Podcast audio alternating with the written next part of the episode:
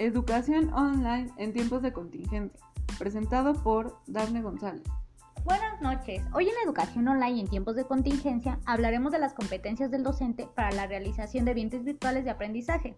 Es por eso que hoy nos acompaña la licenciada Brenda Álvarez, quien trabaja en la Escuela Secundaria Técnica y Comercial número 128 y que además es una experta en el tema de los famosos ambientes virtuales de aprendizaje ABA. Cuéntanos, Brenda, ¿de qué nos estarás hablando el día de hoy? Hola, Dafne. Me da mucho gusto saludarte a ti y a tu audiencia. Fíjate que hoy me gustaría hablarles acerca de las tres competencias necesarias con las que debemos contar como docentes para realizar nuestro ambiente virtual de aprendizaje en estos tiempos que estamos viviendo. Muy bien, eso suena muy interesante. La gente nos está preguntando a través de nuestras redes sociales si nos podría definir qué es un ambiente virtual de aprendizaje. Por supuesto que sí. Mira, un ambiente virtual de aprendizaje, conocido también como ABA, no es otra cosa que aquellos entornos en los que se lleva a cabo el proceso de enseñanza-aprendizaje a través del uso de la tecnología, que permitirá que el estudiante interactúe de manera individual o colaborativa con el conocimiento. No debemos olvidar que este tipo de entornos es el estudiante el que es el actor principal y nosotros solamente fungimos como una guía. Perfecto, ok. Entonces un ejemplo podría ser un curso en alguna plataforma como lo es Moodle. Correcto. O también se podría llevar a cabo en Doqueos, que es una plataforma muy similar a Moodle. También podemos hacerlo en una wiki, utilizar blogs, utilizar las redes sociales u otros. Muy bien. Entonces, ¿cuáles serían estas tres competencias en las que los, los docentes que trabajan los ABAS deberían poseer? ¿Nos podrías platicar un poco? Sí, mira, como ya sabemos una competencia es el conjunto de aprendizajes, habilidades y actitudes con las que cuenta una persona para resolver cualquier problema que se le presente en la vida cotidiana. Entonces, nuestra primera competencia como docente debería de ser la pedagógica, esto se refiere a la capacidad que tiene el docente para intervenir de manera adecuada en la formación integral de los estudiantes, así como lograr que mediante este tipo de entornos virtuales los estudiantes tengan un aprendizaje significativo. Además, es nuestra tarea, cuando poseemos esta competencia, adecuar los contenidos a nuestro curso.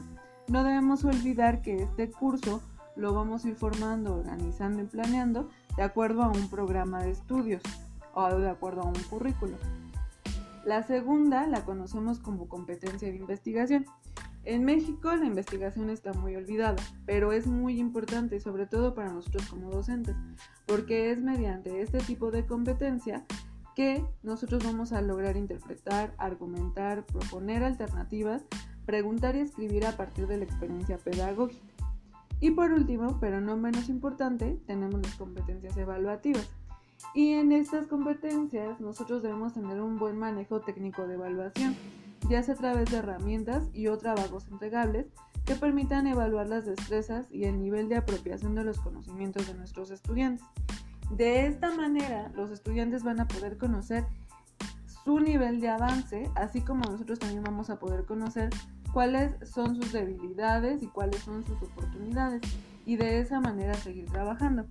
Y es muy importante que como docentes no olvidemos que la evaluación no solo se lleva al final del curso, sino que se debe llevar al inicio cuando hacemos nuestro diagnóstico para conocer al grupo.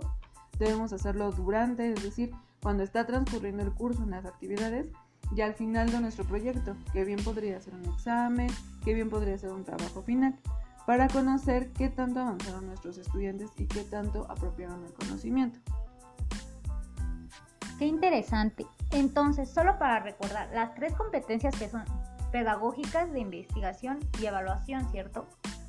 Así es, Daphne. Y si quieren saber más de este tema, hay un video que realicé con este, con este mismo enfoque en donde hablo de las competencias, de otras tres competencias que deberían de poseer los docentes, como son las sistemáticas, como son las tecnológicas, entre otras. Muchas gracias Brenda por acompañarnos en una entrega más de nuestra sección Educación Online en tiempos de contingencia.